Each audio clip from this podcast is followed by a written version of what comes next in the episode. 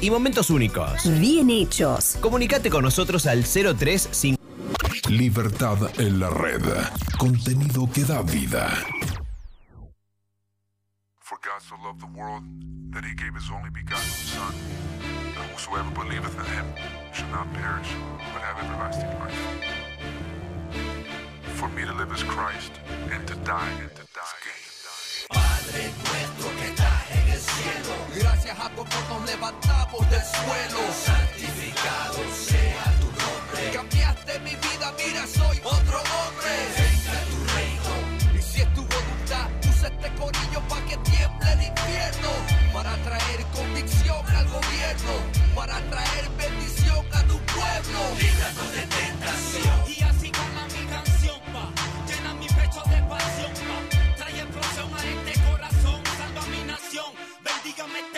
Libérame de todos los males y llevar tu palabra a las naciones que demuestran en el valle. Eres la luz en la tiniebla, aunque yo te falle, es tu disco, iglesia de la calle. And the world fades away, and the lust of it. But a man who does the will of God abides forever. Forever. Forever. Ya no me importa ser igual. Me basta con ser uno más.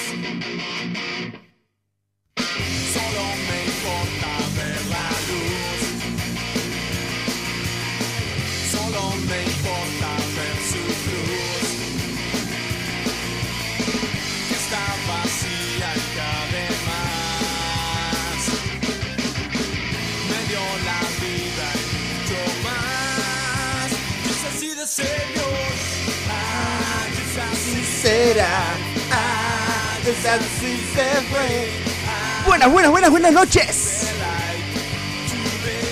21 horas, 12 minutos. Así con todo el power.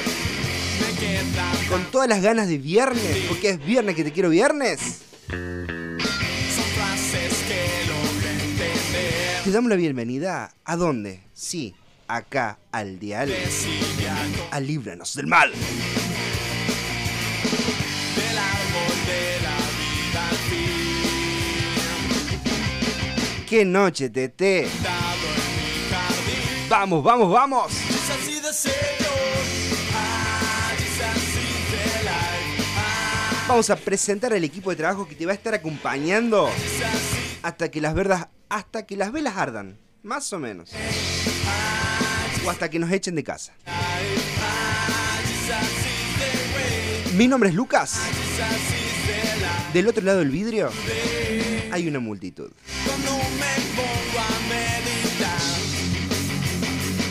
Allí está. Se tiene que comer quincho, pero allí está.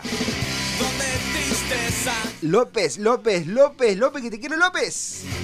Muy, muy buenas noches a toda la gente que está del otro lado. Muy buenas noches, querida gente. Muy buenas noches, muy buenas tardes, muy buenos días. Dependiendo de dónde estés, de qué punto del mundo estés, te saludamos. De acá de Líbranos del Mal, Libertad en la Red. ¿Cómo estás, Evelyn? Muy bien, muy contenta de estar esta noche con ustedes. Gracias por la invitación. Lindo viernes que tenemos para disfrutar y escuchar Sí, 100.9. sí. Cerrando julio, cerrando julio de la Sí. mejor forma, con una reflexión con palabra.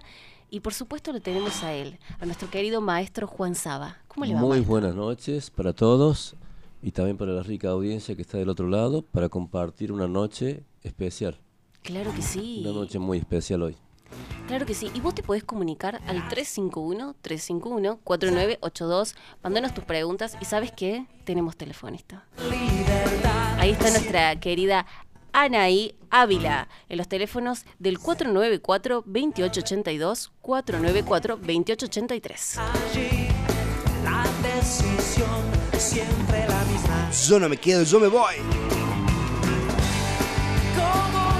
Vamos, empiecen. Alquilar balcones. saber lo que quiero. Me quedo, me voy, Hacemos el extenso saludo. Al director y productor de Libertad en la Red, al señor Steven Villarreal. Y por supuesto, al presidente y fundador del Ministerio Evangelístico Dios es Amor, al señor Raúl Alberto Villarreal.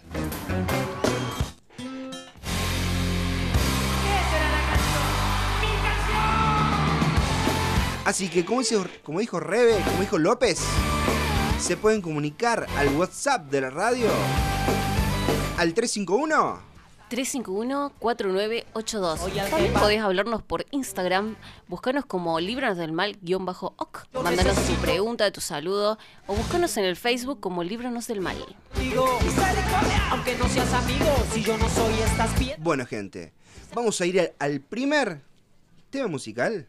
vamos a acomodarnos y señores, Vamos a ir a ponernos cómoda, a buscar eh, nuestra Biblia, a buscar el cuadernito, a buscar la lapicera, a buscar... ¿Estás cenando? Bueno, eh, puedes seguir cenando, pero con las orejas atentas. ¿y qué hay esta noche? ¿Qué hay esta noche? Ah. ¿Qué hay esta noche? Esta noche vamos a hablar de... El hijo pródigo. ¿Cuántos, Nada más y nada menos. ¿Cuántos del otro lado se sienten un hijo pródigo? Cuéntenos. Lo hemos escuchado y lo hemos leído muchas veces, pero hoy va a ser diferente. Hoy vamos a adentrarnos en esta parábola y vamos a estudiarla, si así se quiere. Exactamente. Y vamos que estamos en contra del tiempo.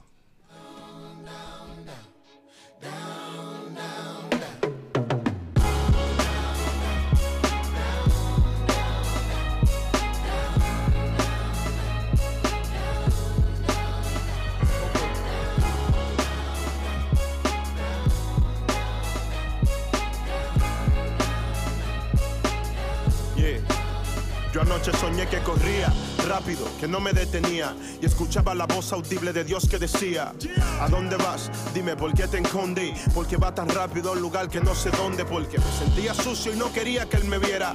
En la situación que en el momento me encontraba, aunque algo dentro de mí me decía que fuera, que él solo quería abrazarme, decirme cuánto me amaba, pero nah, no me detuve, solo corría hacia aquel lugar que ni siquiera yo sabía, pero eso sí que por momentos presentía que iba a encontrar una mujer tal como yo la quería y fue así cuando la vi yo no me lo creía.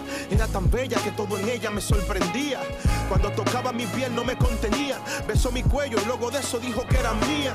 Sabía que la conocía de algún lado que la había visto en otro entorno en la heladería, en el supermercado, con el vecino de al lado, en una película porno. Le pregunté su nombre, pero se me hizo la loca, seduciéndome con las palabras de su boca.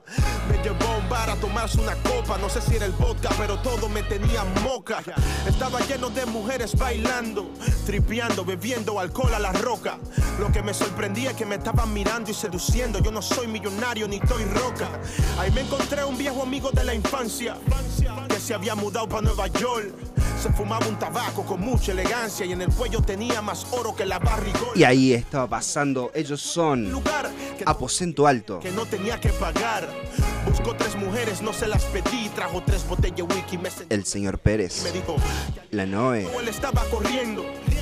Natán el Profeta y el Philip MC Mecánico. Seguido todo lo que quería, pero se sentía vacío y yo le dije, yo En su discografía Almas, porque vinimos a rescatar almas a este mundo.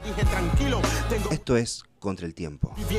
Y así despacito nos vamos metiendo en esto, en este estudio, en esta parábola, en esta historia, como le quieras llamar del otro lado. Vos que te sentís o que estás y te identificás, decís, che, eso me está pasando. Quédate prendidito y escucha porque va a ser de mucha bendición para tu vida. Tranqui, tranqui, que vamos, vamos a empezar. Y para empezar, ¿qué mejor que escuchar un pedacito de esto?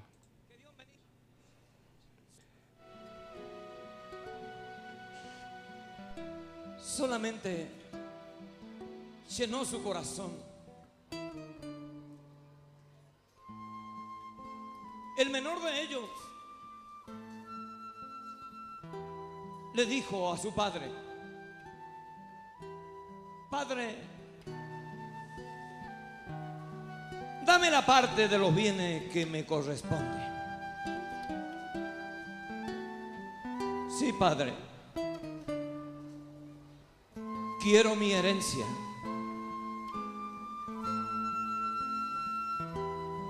El padre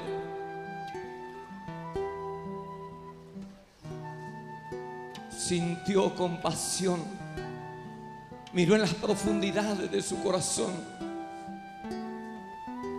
quiso llevar palabra, pero no entendía nada, aturdido, abrumado. Este joven volvió a decir, Padre, quiero mi herencia. No me importa nada. Lo único que quiero es mi herencia. Hijo mío, no.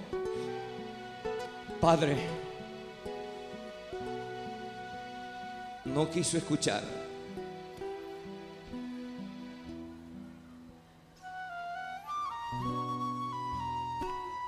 Esta es mi herencia. Tú lo sabes. Pero hijo, tú no debes hacer esto. Y ahí estábamos escuchando Apartarte una partecita de esto del hijo pródigo, eh, relatado por nuestro querido siervo Raúl Alberto Villarreal. Y hablaba esto de que él reclamaba la herencia del hijo. Exactamente. eh, todo empieza, este problema todo empieza en una casa, en una familia. Y vemos también que eh, así como es en lo natural, también es en lo espiritual. Así como nosotros tenemos un padre espiritual, también tenemos una familia en lo natural. Por eso en esta noche vamos a tratar de ver las dos cosas. Y también este eh, dice acá en la palabra, siempre hay una red de personas a la que pertenecemos. En este ámbito es donde crecemos, nos desarrollamos y vamos formando el carácter, la distinción de cada uno, eso que llamamos identidad. Se va tejiendo alrededor de donde interactuamos. Y vemos aquí que Dios nos creó con una identidad. Por eso dice que la palabra del Señor que somos creados a imagen y semejanza de Dios. Él nos dio esa identidad. Y esa identidad se pierde en Adán y Eva. Al perder la identidad también pierden el propósito. Y ustedes se van a dar cuenta después más adelante que la única forma de que Dios nos devuelve esa identidad y ese propósito es solamente cuando nacemos de nuevo como hijos de Dios. Por eso dice en Lucas 15, en Lucas 15, 11, habla el Señor, dice, la parábola del hijo pródigo. Ahora, ¿qué es una parábola? La parábola es un que Jesús hablaba mucho en parábolas. Eran muchas las enseñanzas del Señor así a través de parábolas. Y él mostraba una, eh, una verdad natural, una, una verdad, digamos, que podíamos ver, palpar, para mostrar una realidad espiritual. Por eso él habla acá del hijo pródigo como una parábola. Y dice así la parábola del hijo pródigo, la vamos a leer completa y después la vamos a ir buscando por parte. También dijo, un hombre tenía dos hijos. Y el menor de ellos dijo a su padre, Padre, dame la parte de los bienes que me corresponde. Y le repartió los bienes. No muchos días después, juntándolo todo el hijo menor, se fue lejos, a una provincia apartada. Allí desperdició sus bienes, viviendo perdidamente. Y cuando todo lo hubo malgastado, vino una gran hambre en aquella provincia y comenzó a faltarle. Y fue y se arrimó a uno de los ciudadanos de aquella tierra, el cual le vio lo envió a su hacienda para apacentar cerdos, y deseaba llenar su vientre de las algarrobas que comían los cerdos, pero nadie le daba. Y volviendo en sí, dijo, ¿cuántos jornaleros en casa de mi padre tienen abundancia de pan? Y yo aquí perezco de hambre. Dijo así, me levantaré e iré a mi padre, y le diré, Padre, he pecado contra el cielo y contra ti, ya no soy digno de ser llamado tu hijo, hazme como uno de tus jornaleros. Y levantándose, vino a su padre, y cuando aún estaba lejos, lo vio su padre, y fue movido a misericordia, y corrió y se echó sobre su cuello y le besó. Y el hijo le dijo, Padre, he pecado contra el cielo y contra ti, ya no soy digno de ser llamado tu hijo. Pero el padre dijo a sus siervos, Sacad el mejor vestido y vestidle, poned un anillo en su mano y calzado en sus pies, y traed el becerro gordo y matadlo y comamos y hagamos fiesta, porque este mi hijo muerto era, y ha revivido, se había perdido y es hallado. Y comenzaron a regocijarse, y sus hijos y su hijo mayor estaba en el campo. Y cuando vino, llegó cerca de la casa, oyó la música, las danzas, y llamando a uno de los criados, le preguntó qué era aquello. Y él le dijo, tu hermano ha venido, y tu padre ha hecho matar el becerro gordo por haberle recibido bueno y sano. Entonces se enojó y no quería entrar. Salió por tanto su padre y le rogaba que entrase.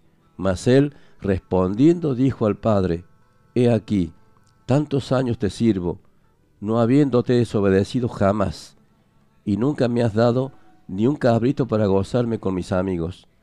Pero cuando vino este tu hijo, que ha consumido tus bienes con rameras, has hecho matar para él el becerro gordo.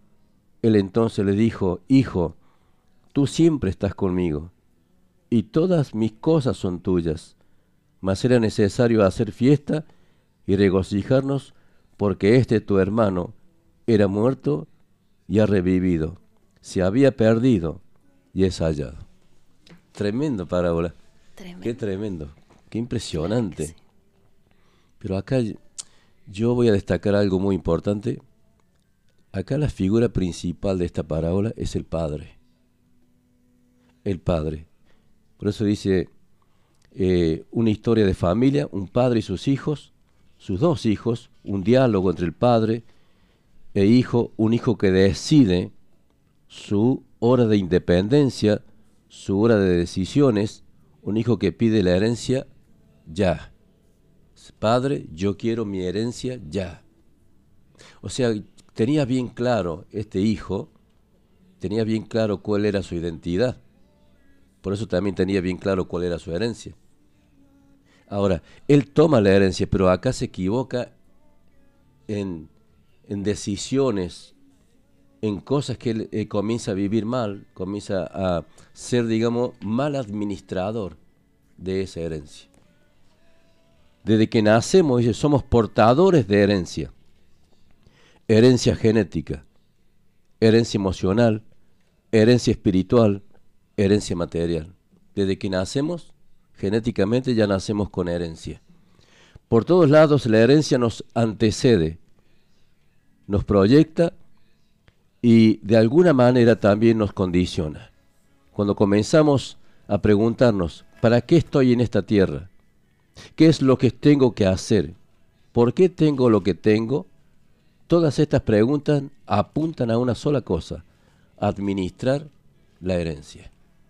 Ahí empezamos a ver sobre esa herencia y a caminar sobre esa herencia.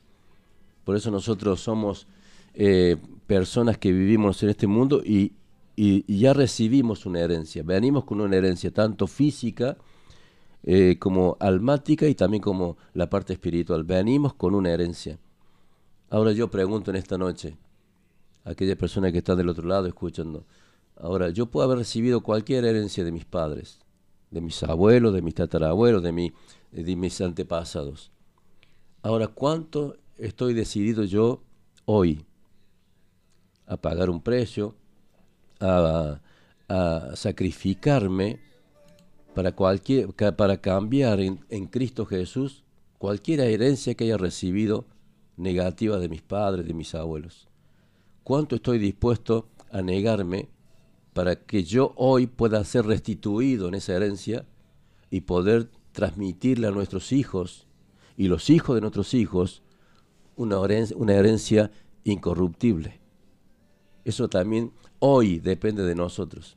Una herencia nueva, se podría decir, ¿no? Exactamente, porque eh, no nos quedemos con los que recibimos.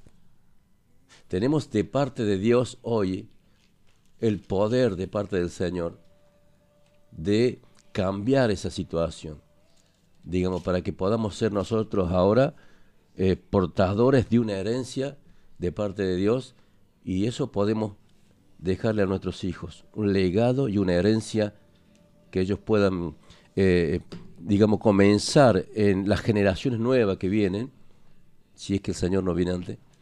Pero yo creo que para partir a la, a la presencia misma del Señor, no podemos partir si no somos hoy eh, portadores de esa herencia. Por eso Dios quiere restituirnos, posicionarnos como al principio de las formas que Él nos creó. Y la única forma de poder recibir eso es a través de su propio Hijo, de su propio Hijo que nos dio, que nos restituyó y que nos dio una vida nueva. Por eso dice, como usted decía Rebeca, una vida nueva, una herencia nueva. Y ahora, por eso nos llama ahora que no, no solamente somos una creación de Dios. Para devolvernos Dios esa herencia, nos tuvo que hacer hijos, nos tuvo que adoptar como hijos para poder recibir esa herencia. Y ser coherederos juntamente con Cristo. Ese fue el, el paso. Ahora el tema está cómo administramos esa herencia cómo la administramos. Dios nos ha creado con un propósito. Dios ha otorgado vida al ser humano para que viva. El tema es que mientras no se encuentre el camino a la vida, es imposible vivirla. Ahora, Jesucristo mismo dijo, yo soy el camino, yo soy la verdad y yo soy la vida.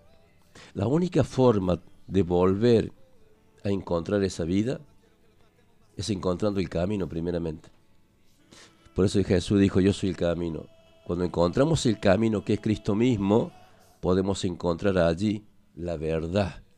Cristo es la verdad y la única persona que me puede revelar mi propia verdad es el mismo. Cuando se revela sobre mí esa verdad es cuando yo comienzo a saber quién soy. Es cuando comienzo ahí a recibir la identidad de hijo. Por eso dice, yo soy el camino, la verdad de quién soy, de qué, de qué forma fui formado de parte de Dios. Y ahí cuando sucede eso, la identidad es recuperada, eh, conozco cuál es mi propósito y entonces allí comienzo a vivir esta vida. Y esto también eh, se puede efectuar pese a la edad, ¿verdad? Porque he escuchado mucha gente que dice, no, pero yo ya soy una persona vieja, yo ya estoy ya pasó mi tiempo y no entienden de que es como que esa herencia se la están dando a, sus nietos, a sus hijos y uno tiene, nunca es tarde para cambiar esto. No, no, no, por supuesto que no. Jamás es tarde. Porque em, yo creo que Dios siempre nos da una oportunidad. Y esa oportunidad eh, eh, nunca sabemos cuándo. Y es por eso que siempre hay que, hay que esperarla. Y en el momento que llega hay que recibirla. Y puede ser a, pocos días de, nuestra partida, aún siendo jóvenes. O aún siendo ancianos, porque nunca sabemos cuándo partimos de este lugar. Pero cuando partimos de este lugar para tener posesión, por eso dice que Dios nos dejó las arras del Espíritu. Las arras del Espíritu quiere decir que eh, hay un sello, que soy propiedad de Dios. Ahí es cuando comienza en mí, en nosotros, eh, esa identidad, como decimos recién, esa verdad y también esa herencia. Es decir, no me puedo ir si todavía en este mundo no he recuperado eso. Eso se recupera en un instante cuando recibo a Cristo en mi corazón. Y esa herencia nos va llevando y nos va acercando hacia el propósito. Dice acá Efesios capítulo 1, 11 dice, en él asimismo tuvimos herencia, habiendo sido predestinados conforme al propósito del que hace todas las cosas según el designio de su voluntad. Dios nos ha creado con un propósito. Dios ha otorgado vida al ser humano para que viva. El tema es que mientras no se encuentre el camino, Cristo es el camino a la vida, es imposible vivirla. La vida misma trasciende al ser y, tiene, y viene de arriba. Jesús le dijo a Nicodemo, Juan 3, del 3 al 7, dice, es necesario nacer de nuevo. nacer del espíritu. Cuando ignoramos el aspecto espiritual en nuestra vida, no podemos ser completos, porque en realidad estamos ignorando lo más importante de la esencia del ser. Qué tremendo. Es necesario, dice, nacer de nuevo. Vos querés tener una herencia, como decíamos recién Evelyn que decía ahí, tenés que querés tener esa herencia, primeramente tenés que recibir eh, la identidad y después ahí nomás eh, se recupera la herencia, pero también ahí en ese momento te das cuenta cuál es tu propósito. ¿Cuál es mi propósito? Todos los seres humanos en esta tierra, Dios nos ha enviado con un propósito. Vivas cinco años, vivas diez años, vivas cien años, vivas dos meses. Dios tiene, dice que el, dueño de la vida y de la muerte está es Dios. Entonces, cada persona que viene a este mundo viene a cumplir un propósito. Y lo importante es esto, por eso el diablo que hizo, el enemigo en el huerto del Edén, Adán y Eva vinieron y ustedes se van a dar cuenta más adelante que, eh, o sea, le quitó las ropas. Dios lo había vestido con ropas, ropas de gala, ropas de gloria. Y esas ropas se cambiaron a ropas, digamos, otras ropas. Pero bueno, en ese momento, cuando le quita la herencia, ellos descubren que están desnudos, se empiezan a mirar de esa forma. Eh, Dios, el diablo fue muy astuto, muy astuto, porque le quitó esa herencia. Ahora ustedes se van a dar cuenta que cuando Jesucristo viene, el verbo se hace carne en la persona de Jesús, viene para restituirnos a nosotros como hijos de Dios y introducirnos nuevamente al reino de Dios. Este, el enemigo cuando lo llevan al desierto, el, Espíritu Santo lo lleva al desierto a Jesús, lo lleva para confrontar como hombre, confrontar con el enemigo, con el Satanás, y el enemigo viene de nuevo. Qué tremendo.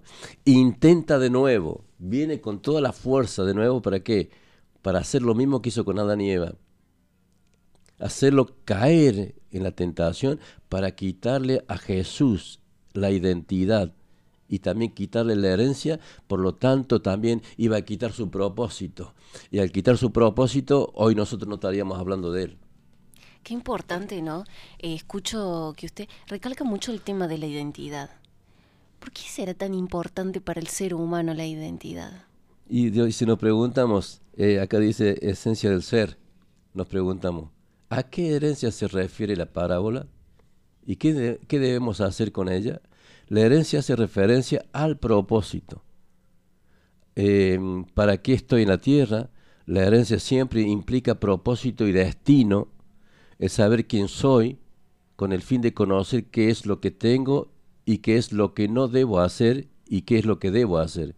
El dilema es que si estas respuestas no están claras, las personas viven desorientadas, sin rumbo, y carentes de identidad. Como en estos tiempos. O sea que si no hay identidad, no tengo rumbo, no tengo propósito, no tengo herencia. Por eso la identidad es muy importante. Por eso su palabra dice que Dios no creó, nos creó conforme a su imagen y a su semejanza. Esto es que Él nos estaba dando a nosotros su propia identidad. Por eso el Señor nos dio su propia identidad y nos creó con un propósito en esta tierra. Dice acá eh, una palabra que tengo, eh, el gran problema cuál es el, despropósito. O sea, ¿cuál es el despropósito? Que no sé qué, qué, hago en esta tierra. Que en sí es la carencia de identidad. Sin ella no se sabe por qué vivir. Hay mucha gente que dice, no sé para qué vivo. Es porque no tiene propósito, porque ha perdido la identidad. ¿Qué hacer y a dónde ir? Y ante la ausencia es preferible vivir identidades prestadas a buscar la propia o, en el peor de los casos, dejar que alguien nos defina. Como Dios tiene hijos, el enemigo se encarga de quebrar el rol de la paternidad y así los hijos crecen como huérfanos lejos de Dios y viven como esclavos ignorando su verdadera identidad ajena a la paternidad. Entonces somos hijos de Dios, pero vivimos como huérfanos. ¿Por qué? Porque hemos perdido la identidad. Y si perdimos la identidad, también estamos, eh, digamos, eh, perdiendo esa paternidad de Dios. Qué tremendo. Porque yo siempre lo veo a Dios como el Dios creador y el Dios todopoderoso. Pero también lo veo como mi Padre, porque Jesús cuando vino dice, yo vengo a revelarles a mi Padre. Y cuando habló, no habló de Dios, habló del Padre. ¿Por qué? Porque el Padre actúa de una forma misericordiosa. el Padre eh, eh, es movido a misericordia, es movido por el amor hacia un hijo. Entonces, ahí ahí se, se ven las dos cosas, digamos. Dios como el Padre, como el Dios verdadero, como el Dios creador, como el Dios justo, como el Dios que te ama, pero también es justo, como el Dios que... Eh, pero está la otra cara ahora del, del Señor, que es nuestro Padre. Así que porque el mismo verbo se hizo carne en la persona de Jesús y vino como hijo, así por esa razón nosotros hoy también somos hijos de Dios. Ahora ya no solamente lo miro como Dios, sino también lo miro como Padre. Y sé que como Padre, Él tiene una mirada distinta sobre mí. Es por eso cuando dijo, eh, cuando el Señor salió del agua, y el Padre que dijo, este es mi Hijo amado, en quien tengo complacencia. Este es mi Hijo amado. Y cuando el Señor nos restituye a nosotros y nos, eh, digamos, nos llama como adoptivos de Él, como hijos, dice que la persona que es adoptada también tiene los mismos derechos que el hijo natural. Por eso dice que nosotros ahora somos coherederos juntamente con Él. No hay diferencia en la herencia. Tenemos una herencia incorruptible en los cielos. Y mi herencia tu herencia, nuestra herencia, la herencia de que está escuchando al otro lado, como hijo de Dios, no es que Dios va a repartir la herencia. ¿Cuántos millones de hijos tengo? Voy a repartir mi herencia. No, cada uno de nosotros, cada uno de nosotros en esta herencia, viste que la herencia natural se reparte en 10 hijos, bueno, se reparte, no, no, no, en esta herencia es distinta. En esta herencia yo recibo toda la herencia toda la herencia. Y, y vos decís, ¿cómo lo va a hacer Dios eso? No sé cómo lo va a hacer Dios porque Dios es Dios. Pero cada uno de nosotros recibe la totalidad de esa herencia. Somos coherederos juntamente con Cristo de todas, de todas las riquezas que hay en los cielos. Todas las riquezas que hay en los cielos nos pertenecen a nosotros por medio de esa herencia. Qué tremendo. Qué tremendo. Podemos, eh, podemos ver ¿no? este hijo que se fue, que le pidió la herencia al padre, le dijo, eh, eh, yo tengo determinada edad, dame lo que me corresponde. Y se fue allá a lo lejos, se fue allá a lo lejos y de repente se vio perdido. Se dio cuenta de que las actitudes que había cometido lejos del padre no, no había salido como él lo pensaba, ¿verdad? Qué importante. ¿Se puede ser hijo pródigo estando acá dentro del ministerio? Sí, sí, por supuesto. Se puede ser hijo pródigo dentro del el propio ministerio y también dentro de nuestra propia casa. El tema es, acá cuando dice que se fue lejos, no está hablando que se, en, en este caso de nosotros, no hace falta que lo vayamos a otro lado físicamente, digamos, para habernos ido. A veces nos hemos ido dentro de nuestra propia casa y ya voy a contar un poquito sobre ese tema, porque acá eh, puedo dar un ejemplo. Acá dice que gastó su plata en rameras.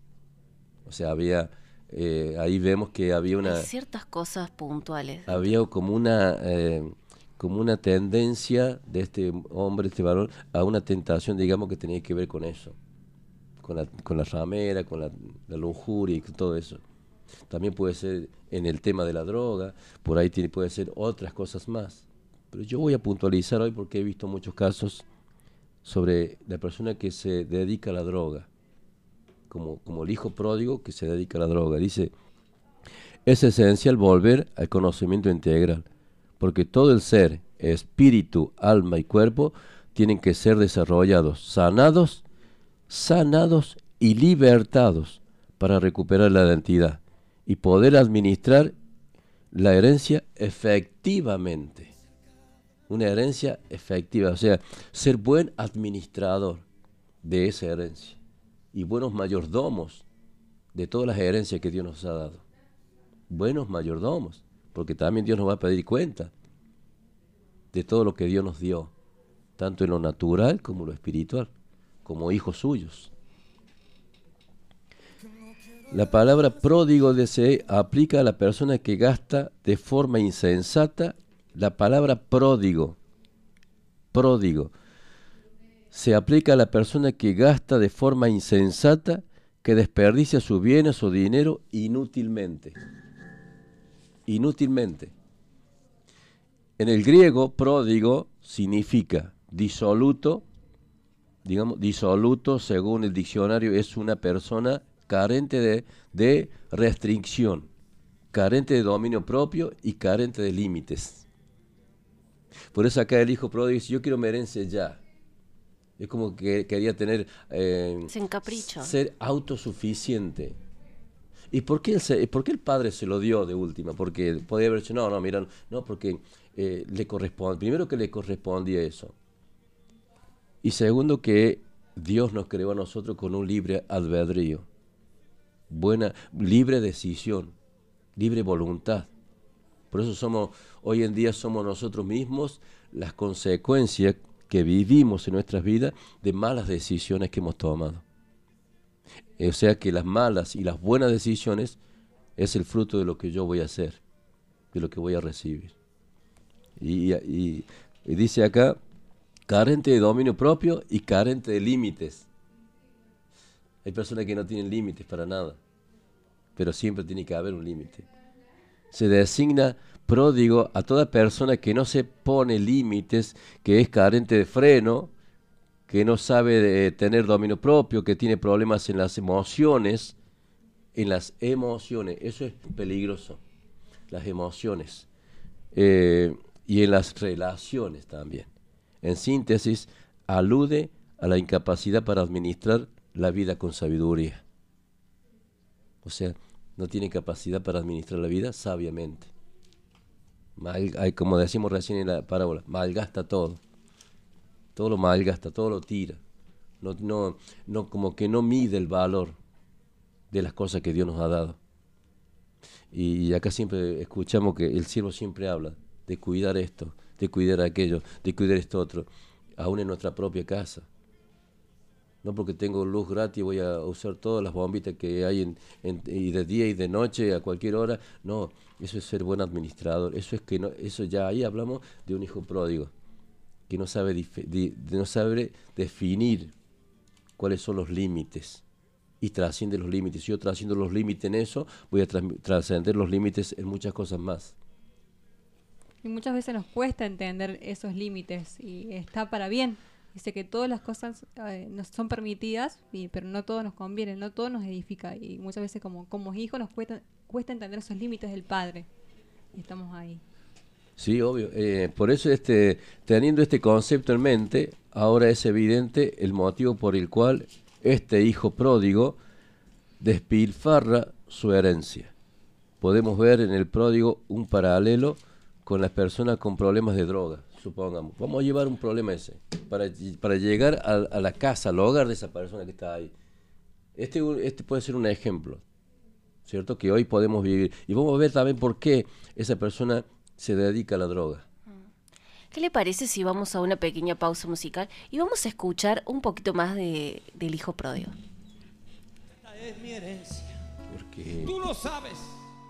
Pero hijo, tú no debes hacer esto. Apartarte del Padre. De su amor. De su cuidado. Hijo, los placeres, el pecado, solo te van a enfriar, te van a entristecer. Te va a causar tristeza, hijo. Te matará. Padre, yo quiero mis bienes. Esta es mi herencia. Hijo, toma.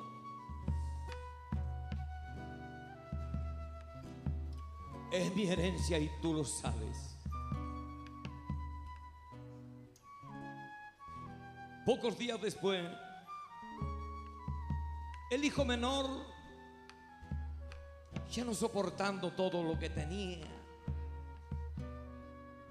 se retiró del padre, vendió todas sus propiedades. Y con el dinero se fue lejos, lejos a otro país. Donde llevaba una vida desordenada, vacía. En boliches, en cines, con amigos de farras y...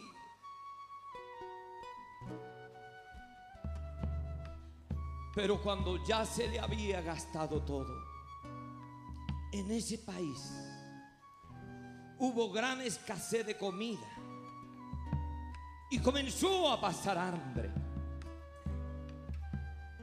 Y tenía hambre y necesidad, pero el padre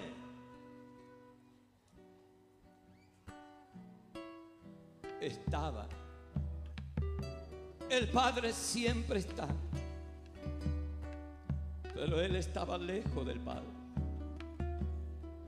Estaba comiendo su herencia. Ya no tenía ni su herencia. Y fue a pedir trabajo en una estancia cercana.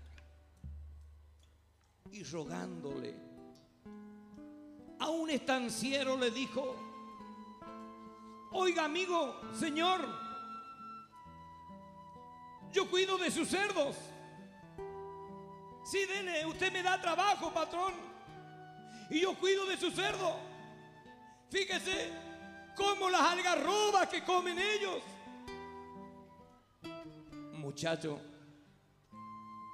tú no comerás las algarrobas que comen mis cerdos. Estos cerdos son míos. Aún este hombre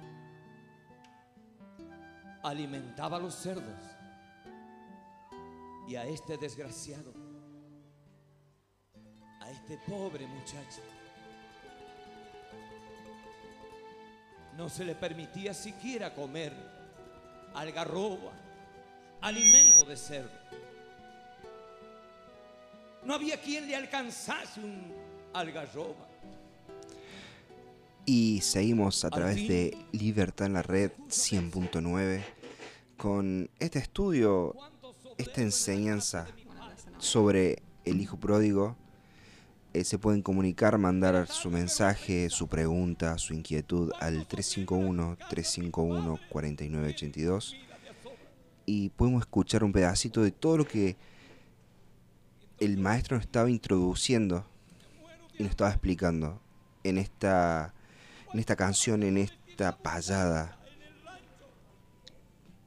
cantada por Raúl Alberto Villarreal.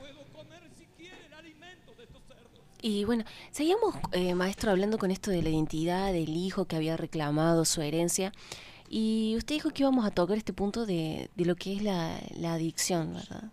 Bueno, acá dice, bueno, el adicto está desorientado, se hunde cada día más en la adicción. Es por eso que el problema del adicto no es la droga, sino el no saber quién es él. No saber quién eres trae desorientación. Otra de las particularidades de la adicción es la pérdida de control. El hijo pródigo muestra un rasgo de aislamiento y soledad. ¿ah? se- se muda a una tierra distante, se aleja y queda solo, y comienza a derrochar y a malgastarlo todo. Una versión dice de la escritura dice habiendo consumido todo, qué tremendo. Ahí qué hace aislamiento y soledad y queda solo.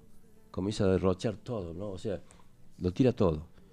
Si algo es de corriente en las adicciones son las pérdidas de salud, de relaciones, de trabajo, de bienes y pérdida de la propia vida por esa dificultad de no saber cómo poner freno. Esa es la persona adicta. Aunque quiere, aunque le duele, aunque se da cuenta de que está perdiendo todo, le es casi imposible parar. No puede parar ya. Porque lo que se perdió en sí es la salud, esa capacidad natural de poder evaluar de poder controlar. El adicto perdió todo. Todas las pérdidas que conllevan a la adicción producen en el pródigo una confusión de su verdadera identidad. Termina viviendo con los cerdos. En la experiencia clínica se llama esto, tocar fondo. Qué tremendo, porque cuando una persona está en esta parte, digamos, de que ha perdido todo, el hijo pródigo cuando ah, eh, ya no tiene nada, absolutamente nada, cuando tocó bien fondo, es muy común, dice, este estado le lleve a la experiencia la insatisfacción y que desde ese lugar, desde el fondo, se da cuenta de que está en el lugar equivocado. Cuando, tocó fondo. Cuando una persona no toca fondo, esa persona, Dios sabe perfectamente que hasta que no llega hasta ese límite, esa persona todavía no se va a humillar, no se va a doblegar ante el Señor. Va a seguir resistiendo a su postura. El hijo pródigo hace eso. Por eso es necesario, cuando oramos por esa persona en nuestra casa, en nuestra familia, lo que oramos tenemos que estar preparados para que- hasta que esa persona toque fondo, porque desde ese lugar, desde ese profundo lugar de tinieblas, desde allí lo va a sacar Dios. Porque ahí es el lugar donde esa persona se quebranta y se humilla. Me acuerdo de Nabucodonosor, cuando se volvió una bestia en el campo y tuvo siete años como un animal viviendo por su orgullo, ¿no? Pero cuando vivió siete años y tocó fondo como una bestia, como un animal en el campo, ahí levantó su mirada. Cuando levantó su mirada quiere decir que allí se humilló para mirar a Dios, para buscar a Dios. Y Dios sabía eso. Supo eso en el instante que esa persona en su corazón se había humillado. Y dice que Dios que hizo, le restituyó todo de nuevo. Cuando ese hombre fue restituido, digamos, este nunca volvió a ser la persona que fue anteriormente. Por eso la persona que toca fondo, que llega hasta lo más profundo, y desde allí reconoce, mira hacia arriba, mira hacia el cielo, mira hacia el Padre y dice, "Ah, eh, no queda otra, Señor. Es el único recurso que me queda. Es cuando recién allí Dios comienza a sacarlo. Y esa persona cuando está en esa situación, ahí valora el amor del Padre, el amor de Dios, incondicional, que lo saca de ese lugar y esa persona cuando es restituida, cuando es restaurada, todo lo que dijimos al principio, nunca más, nunca más volverá a ser la persona que fue. Y muchas veces en esas situaciones de tocar fondo, esas situaciones límites, capaz que para un ser humano, nos cuesta recibir la ayuda tal vez de las personas que nos rodean o hasta de Dios, porque pensamos que ya Dios no nos va a perdonar o sentimos que caímos tan pero tan bajo que ya ni Dios va a tener misericordia de mí. Y ahí es justamente cuando eh, tiene que entrar la humildad y para que la misericordia de Dios nos alcance y el Y arrepentimiento. sí, pero tiene que, sin embargo, dice, es en el chiquero, en el, bien en el barro, bien en el barro, donde reconoce que ese no es su lugar. Es Sinaí. Y se percata de la condición de la que se encuentra. Recién ahí se percata de que... Y entonces, ¿qué pasa? Ese es el chiquero, el sitio equivocado, en el caos, donde el pródigo inicia el cambio. Ahí es cuando, cuando la noche está más oscura, llega hasta la máxima de oscuridad, es cuando viene el alba. Mientras la noche más oscura está, es cuando ahí nace el sol de justicia, que es Cristo mismo. Es cuando la persona llega al máximo, al fondo, digamos, eh, hasta lo más profundo, ¿cierto? Es allí cuando viene el cambio. Dios no, no viene antes porque sabe que esa persona eh, todavía le falta. No, no, va- no va a entrar en el, pro- en el proceso. Porque inevitablemente, digamos, tenemos, eh, como que dice la palabra, que tenemos libre albedrío. Entonces, Dios necesita de que nosotros cedamos la voluntad completa. Y si no tocamos fondo, nunca vamos a ceder la voluntad completa, siempre es parcial y Dios no se mueve en lo parcial. Quiere un corazón íntegro. Quizás sí, con muchas falencias, con muchos problemas, con mucha dificultad, pero yo quiero, dice el Señor, un corazón íntegro. Hasta que no me entregue tu corazón íntegro, no comenzaré la obra. Y Dios es paciente, es misericordioso, te ama, pero es paciente para esperar ese momento, porque Dios sabe que llegará y te está esperando. Por eso sigue diciendo, aunque es muy triste ver a alguien tocar fondo en ese caos donde empieza el primer paso a la recuperación. Aquí se hace evidente el primer paso de recuperación. Siempre que hay caos es para orden. Cuando hay, empieza, viste que hay como una revolución.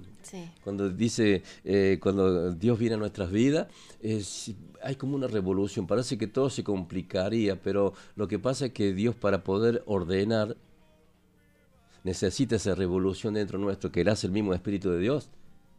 ¿Para qué? Para sacar las cosas que nos sirven, para sacar lo oculto a la luz y para comenzar a ordenar las cosas. Es como cuando uno eh, se muda, que empieza un montón de, cosas y en esas cosas ordenando, si se así quiere, que tiene todo, y empieza a tirar, empieza a sacar cosas, empieza a ver, esto no me sirve, ah, esto estaba acá, pero no sé por qué, y empieza a tirar. Más o menos eh, así sería, diríamos que cuando uno empieza a limpiar, que uno dice limpieza general, o empieza a ordenar, cuando uno empieza a ordenar la casa, empieza a encontrar ciertas cosas que no sirven, que no van, que mm, están para nada y que ensucian. Exacto. ¿Y cuál es el primer paso? El cual dice comprenden una acción únicamente personal. Nadie puede hacer algo que tengo que hacerlo yo. Ni mis padres, por más que me amen y por más que oren, no pueden hacer lo que yo tengo que hacer. ¿Y qué es lo que tengo que hacer yo? Es el, dar, el darme cuenta comprender, pensar, poder mirarse a sí mismo y ver la condición en la que está. Al contrastar esa realidad y percibir que la misma no es lo que se halla en su memoria, lleva al adicto a recapacitar. Esto es evidente porque lo primero que viene a su mente es el recuerdo del padre y de su casa. Pero si nunca se fue de su casa, pero sí se fue de su casa, porque siempre estuvo ausente. Por eso es que busca el aislarse en una pieza, eh, no tiene contacto con nadie, eh, eh, no habla con nadie. ¿Qué, ¿Qué hace? No se fue de su casa, pero se fue. Su corazón, su mente, su vida ya no estaban ahí. Se aísla, busca una soledad. Se desconecta totalmente. Se desconecta totalmente. En el pródigo fue en esa acción personal donde intervino una función mental, la de volver en sí y entrar en razón. ¿ah? Como dice que ahí, cuando estuvo en el chiquero, que dijo, volvió en sí. en sí. Dice, volvió en sí. Acá dice la palabra, volvió en sí. Y digamos, eh, es por eso que podemos decir que en un arrepentimiento, un arrepentimiento es donde se inicia el cambio y el retorno. El cambio y el retorno. Ahí es cuando dice, voy a cambiar, tengo que volver a mi casa, tengo que volver a mi padre. Acá le tengo el versículo. Dígalo, a ver. Está en, hay una hermana que estaba preguntando dónde estaba la parábola del hijo pródigo y le digo que es en eh, San Lucas 15, 11.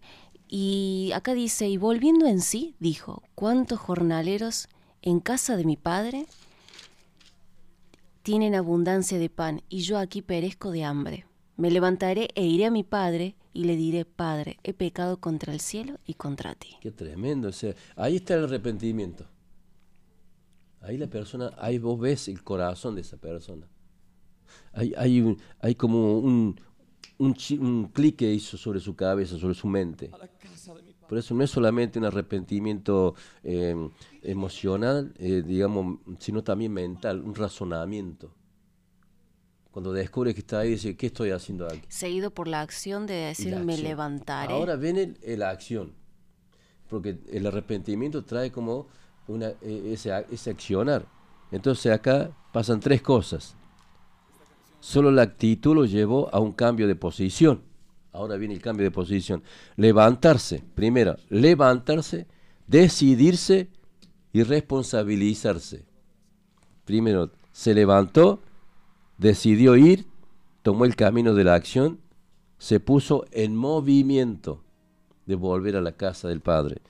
La responsabilidad que fue, asumió las consecuencias, decidió ir y hablar para reparar la relación. Que dijo, iré a la casa de mi Padre. Hay esto de que eh, siempre hablábamos con Lucas la otra vez y decía, eh, ¿quieres saber, no sé cómo sale el tema, ¿quieres saber cuando una persona cambia? Cuando una persona reconoce lo que hace. Y acá lo vemos que dijo, me levantaré, iré a la casa de mi padre y le diré, he pecado contra el cielo y contra ti. Qué tremendo.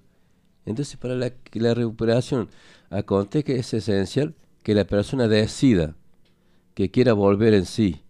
Nadie cambia si no quiere. El querer de la persona es clave. Nadie puede ser libre que no quiera ser libre. Nadie puede ser restaurado que no quiera ser restaurado. Eh, es esta la acción de darse cuenta, de decidirse a sí mismo, lo que permite comprender el camino de la recuperación. Ahí tremendo. Como dijimos los tres pasos, levantarse, decidirse y la responsabilidad. ¿Cuál es la responsabilidad? Asumo. Señor, he pecado contra ti, he pecado contra dice, acá le dice, pecado contra el contra el cielo y contra ti, reconoce. Acá, maestro, eh, si le parece bien, vamos a ir leyendo algunas preguntitas que nos están haciendo. Dice, hola Dios les bendiga grandemente. Tengo una duda, ¿cómo es tocar fondo en el área sexual? Y depende de lo que se refiera. Porque, digamos, si hay adulterio, si hay sexos que son indebidos. Creo que es más cuando eh, uno pierde todo a causa de esto, ¿no? Uno eh, ya no le queda nada y todo esto le, trae grandes problemas y uno ya pierde su familia, pierde la eh, estabilidad emocional, la tranquilidad. Creo que eso sería tocar fondo. Cuando ya perdió, digamos, cuando no tiene control cuando eh, no tiene control de nada y cuando también ya eh, a través de esa acción que lleva el descontrol, es como que ya no me importa nada tampoco. No me importa mi propia vida, no me importa lo que tengo a mi alrededor, si familia, si es hijo, si es padre, lo que sea, ya no me interesa. Es porque he perdido el total el control de todo. Y es cuando cada vez estoy llegando a esa parte que le llamamos nosotros el chiquero donde toco fondo. Pero desde allí, desde ese lugar, Dios quiere levantar a esa persona. Por eso acá el tema, de pronto dice la parábola, hace un cambio de escena y aparece el Padre. Ahí es donde me gusta a mí. Ahí es cuando aparece el Padre. El tema principal de Lucas 15 no es el Hijo pródigo, sino el amor incondicional del Padre. El amor y la misericordia de, la casa del Padre. Qué tremendo. Porque a veces no valoramos no solamente al Padre, sino la casa del Padre. Es, estar... Pregunta, ¿no? Porque en una parte cuando el hijo pródigo vuelve, se levanta y dice, voy a la casa de mi padre. El padre se levantaba cada día por la madrugada esperándolo hasta que un día a lo lejos vio una silueta. ¿Y qué hizo el padre? Lo esperó ahí sentado, hizo... No, el padre va, te busca, corriendo, te abraza y no te pregunta otra cosa. Qué tremendo. Porque acá dice, al volver a la casa, el padre estaba esperando, lo vio de lejos y corrió a abrazarlo, a darle amor, aceptación y perdón incondicional. No es que le recaiga porque te fuiste y yo te dije, no, no, no, no, no hay palabras. Es, es sin palabras. El, eh, el, padre lo abrazó y lo besó. Y en esa época que el padre fuera corriendo hacia el hijo, era como una...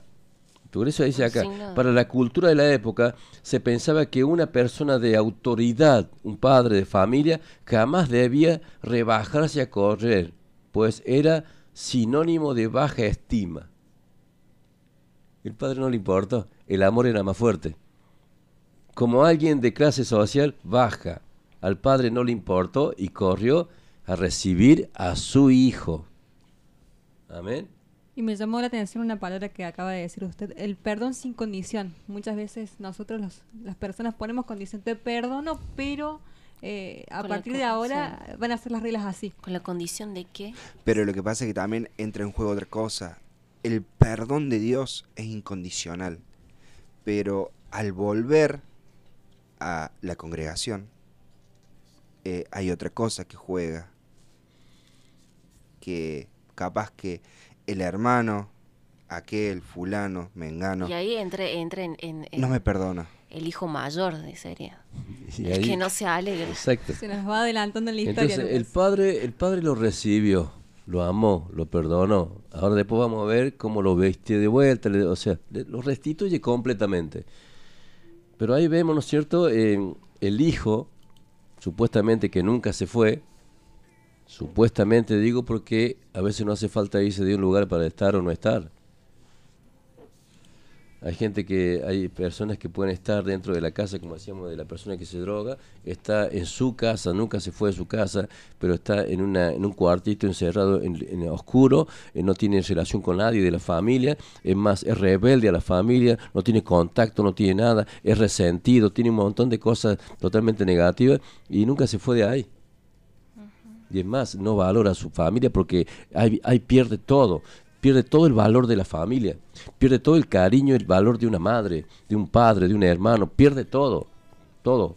Es más, si te puede quitar todo, te quita todo. Es más, si te puede robar todo, te roba todo. Para, ya, ya ha perdido totalmente el control.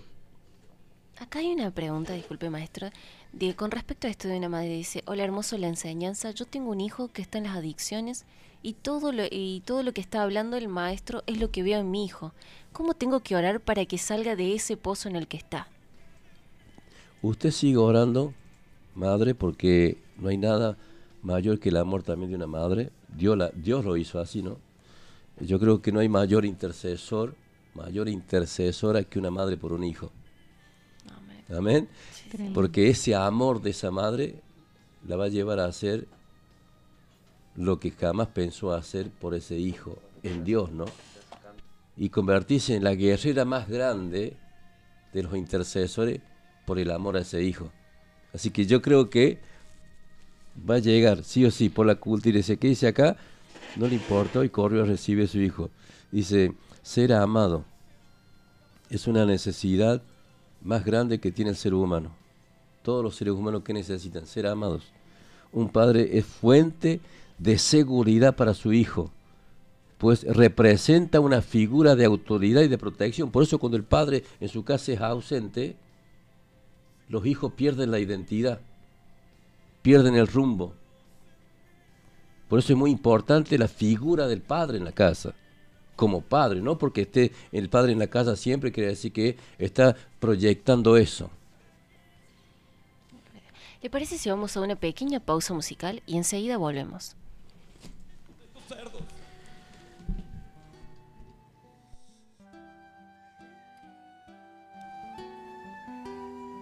Sí, regresaré a la casa de mi padre y le diré, Padre mío, he pecado contra Dios y contra ti.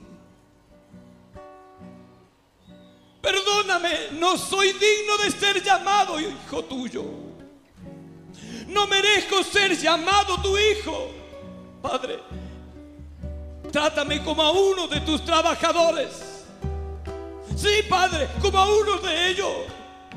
Yo no merezco que tú me sientes con tus obreros.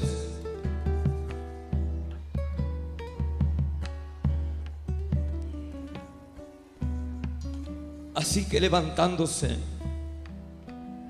se puso en camino, todo maltrecho, maloliente, hambriento, muerto, perdido. Tomó camino a la casa de su padre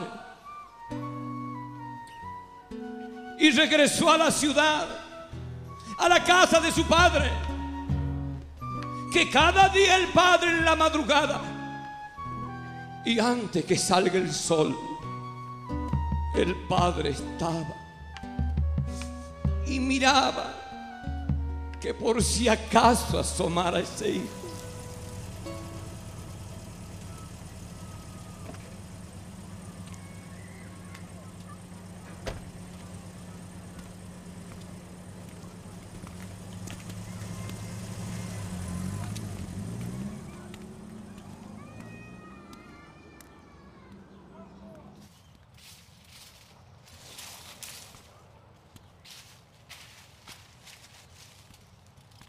Bendición, papi.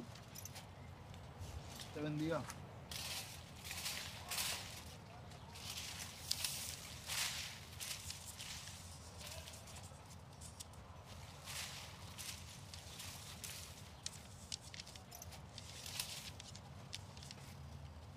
En pleno público me desmayé por toda la química que había en mí. La gente decía Vico se nos fue, pues de todos los golpes nada sentí. Solamente de lejos oí la voz de un hombre que no cesaba. Hijo mío, ¿qué pasa? Despierta, es todo lo que me gritaba. De boca a boca me dio la respiración, con lágrimas brotando de su corazón. Su rostro reflejaba desesperación, no era fácil verme en mi condición. Y me decía cada vez que me veía en la calle andando. Hijo mío, ¿qué pasa? Despierta, la droga te está matando.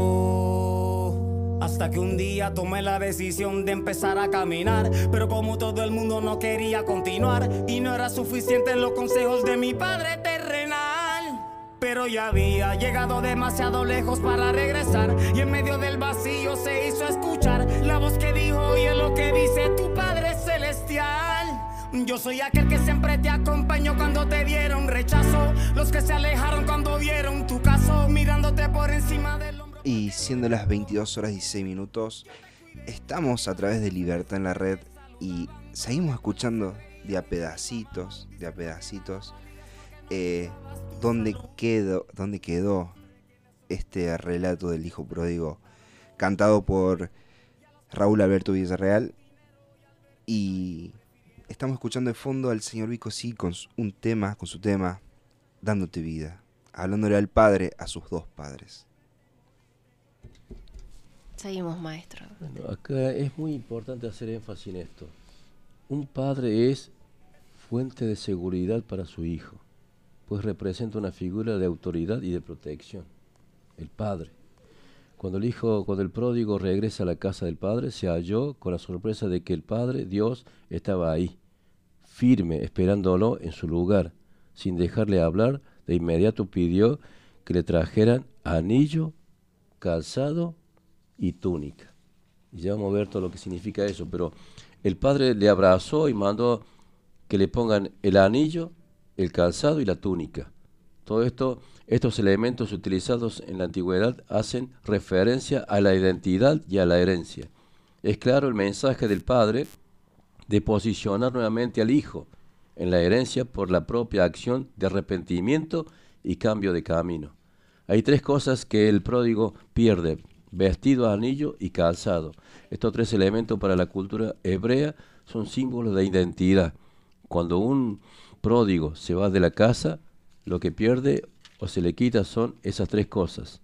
Cuando alguien se convierte en pródigo, es porque se le ha robado la identidad. El diablo roba el lazo de la paternidad y hace que los hijos se conviertan en pródigos, es decir, que pierdan su identidad. El enemigo se encarga de destruir la paternidad. No existe familia sin padre. El padre es quien moldea. Atento. El padre es quien moldea y el que establece el carácter. Es por la voz del padre que se va adquiriendo la identidad. Este tema es clave en la problemática adictiva, ya que en, en lo natural es muy común hallar que el padre biológico del pródigo está ausente, silencioso, carente de autoridad y en muchas ocasiones borrado de su historia. Por eso hay muchas personas que se vuelcan a la adicción, a muchas cosas más, porque es como que hay ausencia de padres en la familia.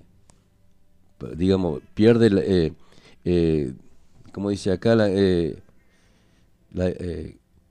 establecer el carácter. El padre es quien moldea y el que establece el carácter de ese hijo es por la voz. Voz significa que está presente, pero no solamente porque está físicamente, sino porque va asumiendo el rol. Dice que el que no, como que dice el que no provee para lo suyo viene a ser como un incrédulo. ¿Y qué es lo que tengo que proveer? ¿Comida, pan? No, todo lo que necesite esa persona. Tanto en lo espiritual como en lo almático, como en lo físico, el, el Padre tiene que proveer todo eso. Por eso el Padre tiene que estar unido a Dios y a través de la unión con Dios puede desarrollar todo eso. Por eso eh, el padre biológico del pródigo está ausente, silenciado, carente de autoridad y de muchas cosas. O sea, ha perdido la autoridad, ha perdido su rol como padre. Eh, en la dificultad del pródigo recordó quién era su padre y se acordó del hogar. Solo el padre imparte la herencia, solo el padre imparte la herencia. Cuando una persona se vuelve a Dios y puede eh, entrar al reino de los cielos, esa acción trae aparejada una revelación de la paternidad de Dios. Al volver al Padre por medio del Hijo, se reconoce a Dios como Padre, el cual cumple las funciones paternales en lo espiritual. Es el Padre el que da la comida correcta, corrige y propicia el desarrollo ideal para la formación del carácter de esa persona. Pero en muchas ocasiones eso no sucede en lo espiritual ni tampoco en lo natural por ausencia de padres. Entonces la persona crece en un déficit de identidad y en un caos de orfandad. Cuando alguien no tiene identidad, intentará luchar por la aprobación y buscar esa identidad en algo o en alguien todo el tiempo. Cuando se habla de ausencia de padres, no se refiere solamente a que el padre no está físicamente, sino eh, eh, poder estar viviendo en el mismo lugar, pero tal vez no está en todo el día, o tal vez no le brinda ese amor que necesita. No le brinda la seguridad, no le brinda el apoyo. O sea, no, no, es como que no, no se cuenta en el rol que él tiene que hacerlo. No hay contención, no hay, no hay, no hay disciplina no hay autoridad. Por eso la persona pierde todo eso. Esa es la causa. Dice acá, eh, este principio en lo espiritual y en lo natural también. La ausencia de paternidad te lleva a no desarrollarte, a ser estéril, inestable y a no tener un lugar de pertenencia. El bastardo no sabe de paternidad. Esa es la causa por la cual no se puede desarrollar. Carece de identidad de hijo la mentalidad de pródigo responde de la siguiente manera. No sé quién soy, no sé a dónde voy, no sé para qué sirvo, no puedo dominar lo que siento. Ese, esos son los síntomas de un pródigo, de una persona que no tiene identidad porque ha perdido, digamos, no tiene, no tiene la identidad de hijo. Le falta la pieza. Exactamente. Hay una relación directa con la identidad y la mentalidad de pródigo. Y estos elementos simbólicos que en la parábola el Padre le otorga al Hijo, tienen una profunda revelación para la victoria de nuestra vida. Recibir estas tres cosas del Padre es necesario para mantenernos dentro de la casa y para vencer en la dimensión espiritual. Vestido, anillo y calzado. ¿Qué significan y por qué son tan importantes? Primero, vamos a ir al vestido. Nuestra vestimenta es nuestra condición del alma. Y del espíritu en la que estamos. No estamos diseñados para funcionar sin ropa, sin cobertura. La desnudo provoca culpa y la culpa trae condenación. Tremendo. Eso fue lo que sintió Adán y Eva. Sintieron que cuando les faltó la ropa, se sintieron que estaban sin cobertura. Y eso, esa, eh, digamos, le provocó culpa y la culpa le trajo en ese instante condenación. Se sintieron condenados. Por eso dice, hay una parte en Apocalipsis también que habla de eso. Que dice, eres desventurado, pobre, ciego y desnudo. Y ahí dice también, dice, eh, dice que estás vivo pero estás muerto. Qué tremendo porque ha perdido, cuando se pierde la vestidura de Dios, Adán y Eva tenían, no es que estaban desnudos antes, tenían una vestidura, pero una vestidura que Dios le había dado. Yo creo que esa vestidura era, era la propia gloria del Padre en ellos, que era su vestidura. No es que ellos andaban desnudos, no, había una vestidura. Cuando ellos pecan, entonces pierden esas vestiduras y ahí se descubren que, son, que están desnudos. Entonces ahí eh, el padre, ellos buscan una solución humana de poder hacerse unas con hojas de, de una higuera, no sé qué era, y, y quieren taparse. ¿Por qué? Porque hay una desnudez que lo lleva a una condenación. Y entonces dice Dios, ahí en su gran misericordia, Dios, ¿qué hace? El primer acto expiatorio. Porque la palabra expiación significa cubrir y cancelar una ofensa. Entonces Dios hace el primer acto expiatorio. ¿Qué hace? Los cubre con una piel de cordero. No los sacó de cualquier lado. Tuvo que hacer un sacrificio. ¿Y por qué de un cordero o de un animal? Es porque eso era tipo o de lo que iba a venir después, que era el verdadero sacrificio del cordero, que es Cristo mismo, el cual no solamente que nos cubre, sino que quita el pecado. Y al quitar el pecado, ¿qué hace? Cancela la ofensa y nos reconcilia con Dios nos rescata, que somos redimidos, nos reconcilia, nos rescata, eh, nos justifica y nos adopta como hijos. Y cuando nos adopta como hijos, el Espíritu Santo entra a morar dentro de mí y lo primero que hace el Espíritu Santo me devuelve que la identidad de ser formados ahora como Dios me formó al principio, me devuelve la identidad me devuelve también eh, la imagen, la identidad y la imagen de Dios. Ahora yo me descubro que tengo identidad, volví a recuperar eso y por lo tanto ahora sé cuál es mi propósito. Sé cuál es mi propósito. Y aún la palabra misma dice que el Espíritu de Dios que mora dentro de nosotros nos da testimonio a nosotros de que somos hijos de Dios. Por si la duda, en algún momento el diablo te ataca para hacer perder esa identidad, el Espíritu Santo te recuerda de que sos hijo de Dios, de que somos hijos de Dios que somos propiedad exclusiva de Dios. Dice, no estamos de... Eh, la desnudez provoca culpa y la culpa trae condenación. Esa fue la condición en la que ah, quedaron Adán y Eva, por lo cual Dios los cubrió. Ahí está. El tema de la cobertura es central en la Biblia. Isaías 61, 10. Hace referencia a que Jesús nos viste con salvación y manto de justicia. ¿Por qué es tan importante este tema? Porque quien está descubierto está en vulnerabilidad, en lo físico y en lo espiritual. Y traje, dice, de, y trajo, dice, hojas de higuera, eh, no cubre a nadie. Por eso el sacrificio de Jesús implica afectar en lo natural y en lo espiritual. Estar vestido en la, eh, eh, de la verdad de Dios es determinante para una identidad correcta. Qué tremendo. Dice, en gran manera me gozaré en Jehová, mi alma se alegra en mi Dios porque me vistió con vestiduras de salvación, me tocó, me, me rodeó de manto de justicia, como, como a novio me atavió y como a novia adornada con sus joyas. Qué tremendo. Me vistió con vestidura de salvación. Dice así el Señor. Eso también nos habla de relaciones vinculares eh, al estar sin contacto y sin vínculos. Esto produce en la vida de las personas la sensación de estar al descubierto, inseguras. El aislamiento y la soledad son emociones autodestructivas, emociones características que también se ve en quien padece de adicción, el cual termina consumiendo solo, consumiendo solo y aislado de todos, este símbolo de vestido nos, muestra la importancia y la necesidad que tenemos para con los demás, para con los otros. Amén. Eso es la vestidura. ¿Qué me sigue hablando de vestidura? Eh, es muy importante la vestidura. Dios nos cambió la vestidura, que decir que nos dio vestidura de salvación, eh, nos, nos, restituyó, digamos, el corazón. Eh, antes estábamos, digamos, desvestidos, desnudos o con andrajos, con trapos, pero el Señor nos dio una vestidura de gala, como reyes, como reyes de Dios.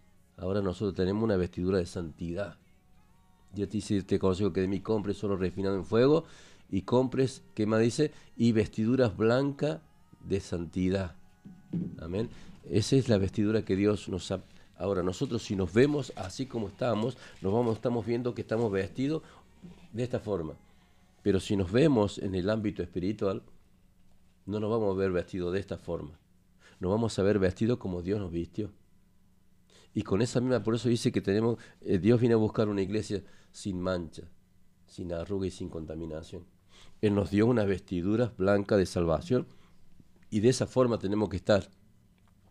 Cuidar nuestra salvación con temor y temblor significa cuidar la vestidura. Que no se manche de nada. Porque si hay alguna una mancha en esa vestidura, estamos listos. Acá hay unas preguntitas, dice, bendiciones. Eh, conozco caso de padres que quiso abortar su hijo, hoy ese hijo adulto con muchas falencias como adulto y padre con falta de autoridad aún para dominar en el vicio y adulterio. ¿Cómo se hace? Es que eh, volver a la casa del padre, pero no volver a la casa del padre simplemente porque vuelvo, sino volver arrepentido de todo y buscar eh, en el padre recuperar esa identidad. O sea, no se puede recuperar esa identidad lejos del padre. No me estoy refiriendo a un lugar físico, me estoy refiriendo a volver al padre.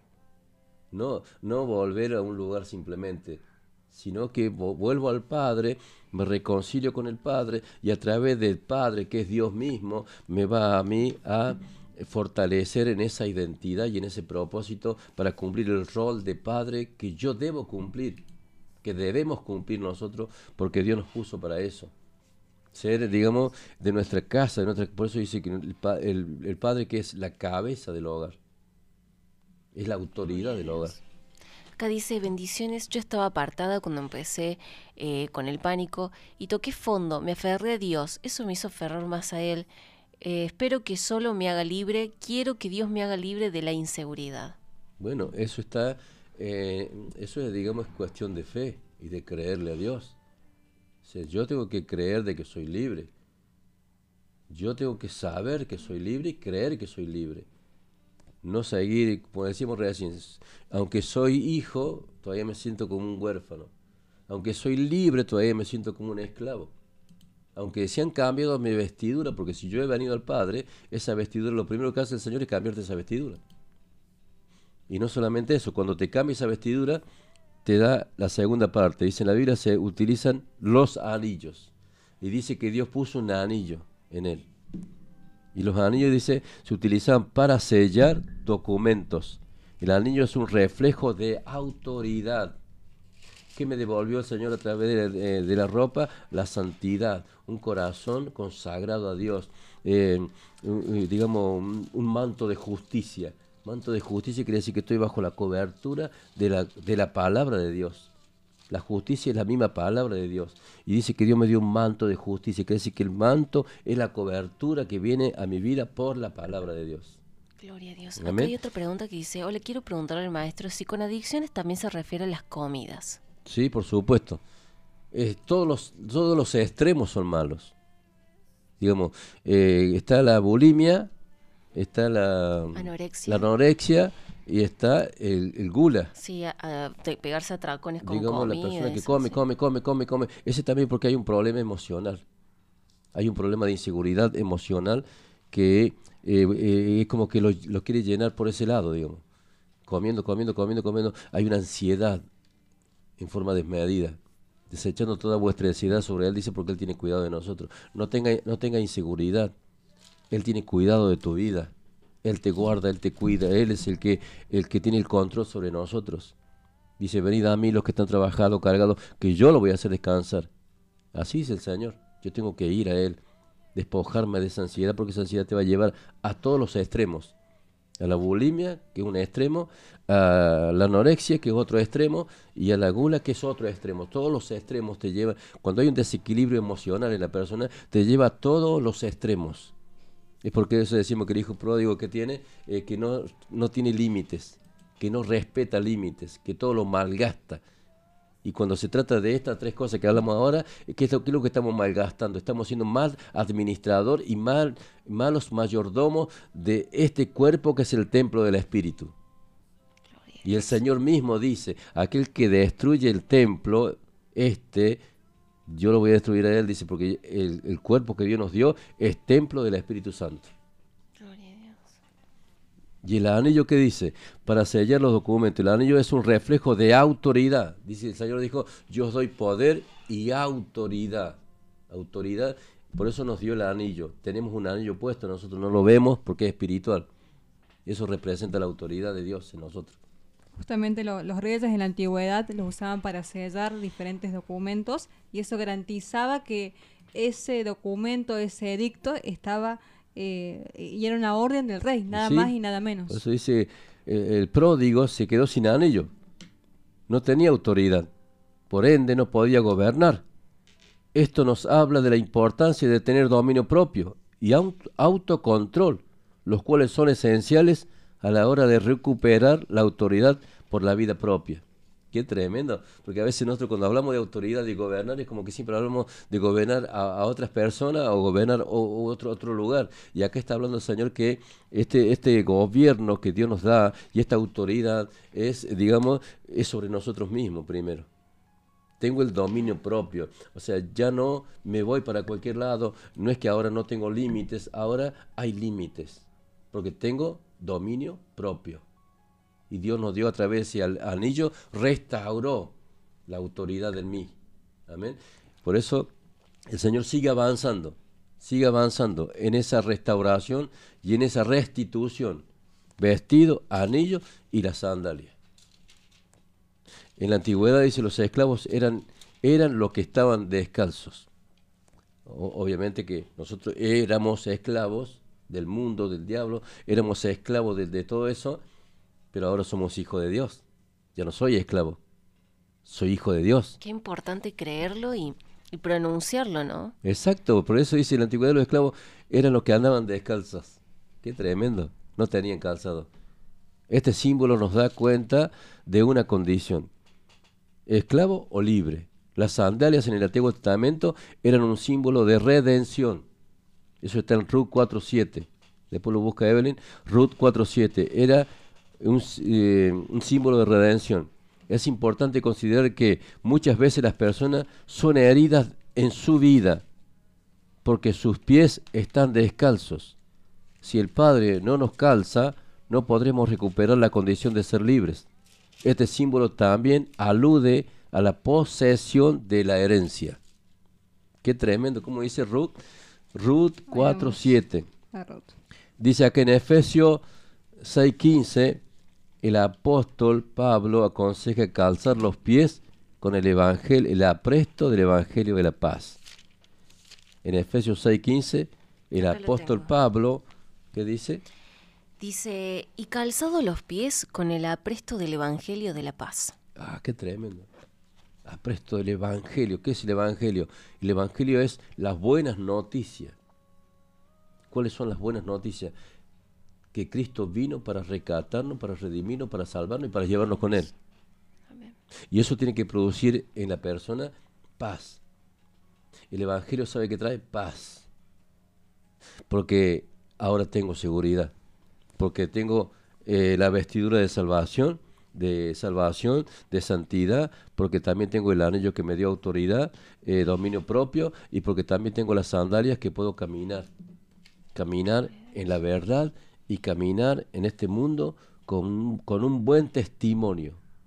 Eso también habla de, del caminar, de caminar, de las sandalias, de caminar bien firme sobre un testimonio, sobre la palabra de Dios.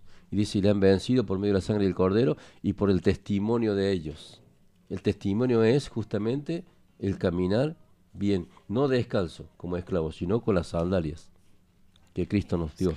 Acá dice bendiciones para cada persona que está en la radio. Yo quería preguntarle al maestro Juan, ¿cómo puedo hablarle a mi marido que está preso sobre las drogas?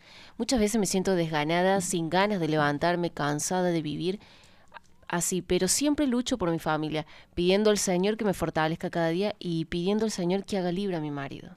Dios lo va a hacer libre. Pero Dios tiene que tratar con él.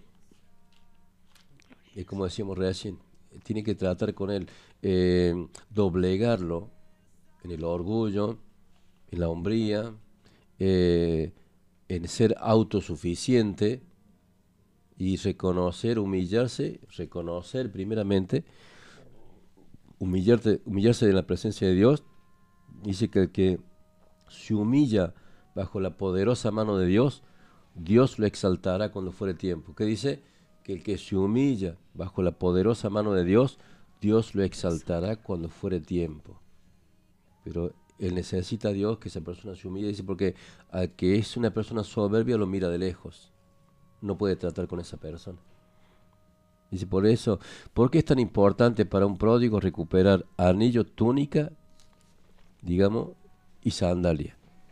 Porque estas tres cosas que solo las otorga el Padre dotan de identidad y de herencia y son necesarias para mantenernos dentro de la casa y poder ejercer el gobierno. Qué tremendo. Porque estas tres cosas solo la otorga el Padre. Qué tremendo, solo lo otorga Dios a eso. ¿A quién? A, a, esa persona que está al otro lado y que es Padre, para que pueda Él tener eso, tiene que buscar a Dios el Padre, porque lo único que lo otorga es Él. Si no busca eso del Padre, nunca va a poder lograr eso. Solamente Dios lo otorga eso. Dota de identidad y herencia son necesarias para mantenernos dentro de la casa y perder y poder ejercer el gobierno, la autoridad, el gobernar, el poder manejar las cosas con equidad, con la paz, como decimos recién, y no en la soberbia no en, el autoritarismo de, imponer todo a la fuerza. Eso es al contrario, eso marca, eso doblega eh, el, digamos, a la persona en su intimidad. Lo, lo, lo hace vulnerable. Causa heridas profundas y hace que esa persona, el corazón se vuelva como una piedra. Es tiene que ser con, si yo me someto al gobierno de Dios, a la autoridad de Dios, al amor de Dios, voy a, de esa misma forma, voy a actuar en mi casa, con mi familia, de esa misma manera. Así como Dios actuó conmigo, así como el Señor hizo lo mismo conmigo, así también lo va a hacer con esas personas, a través de mí.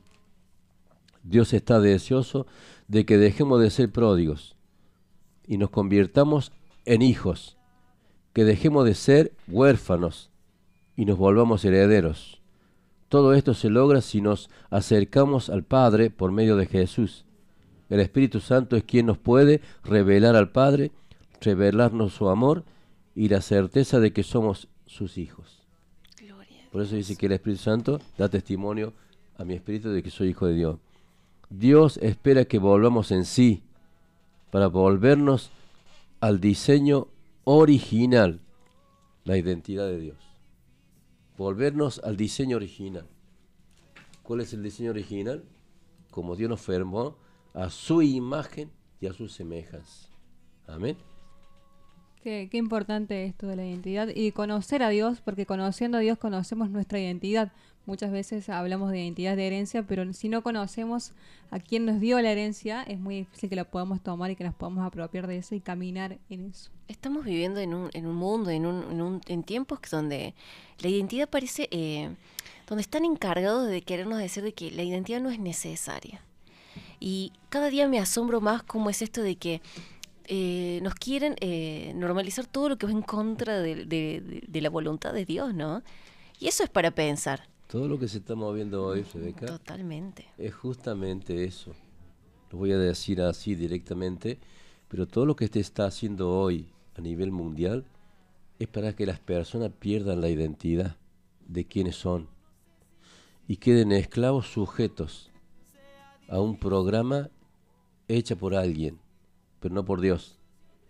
Por eso los hijos de Dios, aquellos que están quizá en la duda, aquellos que se han apartado, que vuelvan urgente a la casa del Padre, urgente directamente al Padre. El Padre no te va a preguntar nada, por qué te fuiste, por qué lo que hiciste. No, no, el Padre solamente te abraza, te besa, te restituye al modelo inicial de cómo Dios nos creó. Y nos llama ahora no solamente una creación, sino hijos, que eso es lo más importante, ser hijo de Dios. Nadie te puede sacar ese título. Puede dejar de ser apóstol, puede dejar de ser profeta, puede dejar de ser evangelista, puede dejar de ser cualquier cosa, pero nunca va a dejar de ser hijo. Una vez que fuiste adoptado, jamás vas a dejar de ser hijo. El pródigo no dejó de ser hijo. Él, él, al tomar la acción equivocada, asumió el, el rol equivocado, ¿es cierto? Pero él, él nunca dejó de ser hijo. El padre siempre lo- lo tuvo como un hijo, ¿o no? Y es más, el padre siempre lo tuvo esperando porque tenía la convicción, la certeza de que ese hijo iba a, iba a volver. Acá hay una pregunta y es en relación con, eh, con volver al vínculo del padre e hijo. Acá dicen, ¿cómo puedo hacer para que el papá de mis hijos no los dañe? Mis hijos lo quieren ver, pero el padre no pone de su parte. Y el padre tiene que volverse a Dios urgentemente, antes que sea tarde. ¿Por qué? ¿Por qué se pierden los roles hoy en día de padres? Porque a veces no se, no se equilibran bien los tiempos. Dios tiene un tiempo para cada cosa. Y tenemos que cumplir el rol en ese tiempo.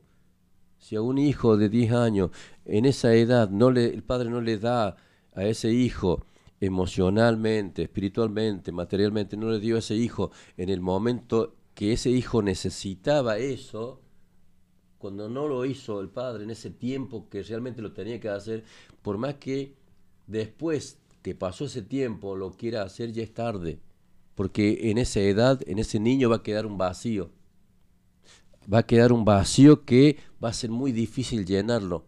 Y es por eso que ese hijo después cuando sea mayor, cuando sea padre, va a ser exactamente lo mismo. Y así se va pasando de una generación a otra estas malas generaciones. Yo creo que no hay mala- malas generaciones de hijos, sino de padres. Y en esta era donde todo el sistema conlleva y te lleva a destruir, como usted dijo, el, El modelo. el modelo de original. Exactamente. A destruir el modelo, a descontracturar, a romper esquemas del modelo. Exacto. Busca Evelyn el carácter de los últimos tiempos, de los hombres de los últimos tiempos. Eh, a ese modelo los quieren llevar, al modelo del carácter de los hombres en los últimos tiempos. ¿Cuál es ese modelo? Ese modelo no es el original de cómo Dios nos formó. No se puede llegar a tener eh, el modelo original lejos del Padre, separado de Dios. Por eso las personas que no vuelven a Dios, que no buscan a Dios, que no se reconcilian con Dios, siguen viviendo de esta forma. Acá hay preguntas sobre mamás que están solas y que tienen hijos, y acá dice que eh, cayó en los vicios, se, eh, se- cayó en la delincuencia, se apartó, dice que ella le habla de Dios a su hijo, pero él dice que ya va a volver, que hay cosas que lo impulsan a hacer esto. Dice que ella es mamá sola y que cría seis hijos. Y se siente eh, ese de, de decir, ella sabe de que fue pa- por falta de su, del padre, ¿no? Es que nos quieren enseñar que no, no hace falta el padre mientras mamá esté y no, no es así. Eh, Uno, uno que sabe que se ha criado sin papá, por más que nunca los hayas visto, sabes que te venís de un padre que no está, pero sabes, y es muy necesario. Es que es necesario porque eh, vamos desde la base. Eh, los niños tienen amigos. Y cómo se siente un niño, lo voy a decir por experiencia propia. Claro. ¿Cómo me, me sentía yo al ver a mis, a, a mis compañeritos de jardín, a mis compañeritos de la primaria? El padre los traía, los dejaba, los buscaba. ¿Y, y qué anidaba en mi corazón a tan pequeña edad? Usted sabe que una vez... eh, Qué tremendo, Lucas. Que hay también, todo, todo, ¿por qué? Porque hay una cosa anormal. Eso no es lo normal de lo que Dios hizo. Entonces el niño, ¿cómo se va, cre cómo va, se va creciendo? ¿Qué hay en su corazón? Hay un resentimiento, resentimiento, una falta de perdón. una falta de perdón, abandono, una, sensación de abandono, una sensación de rechazo, una sensación de rechazo. La persona se siente que el padre lo, no, no, no, ve otra cosa, no, no busca que le expliquen algo, él solamente reaccione, reacciona de acuerdo a lo que siente. En una ocasión estando con mi hija eh, y venía otro nene a jugar Y a mi hija le digo, hija, mi amor, un- lo que uno le dice a un padre amoroso. Y este nene dice, ¿por qué le decís así? Este niño me preguntó, ¿por qué le decís así como? Hija. Y quedé helada porque no sabía. Pero ahora te voy a decir otra cosa, Lucas. Si yo creo que nadie, ningún ser humano puede llenar el lugar de otro ser humano. Eh, hay 10 hijos, si falta uno nadie puede cubrir la ausencia de ese hijo. Es que es como hablábamos la semana pasada en cadenas generacionales. Exacto.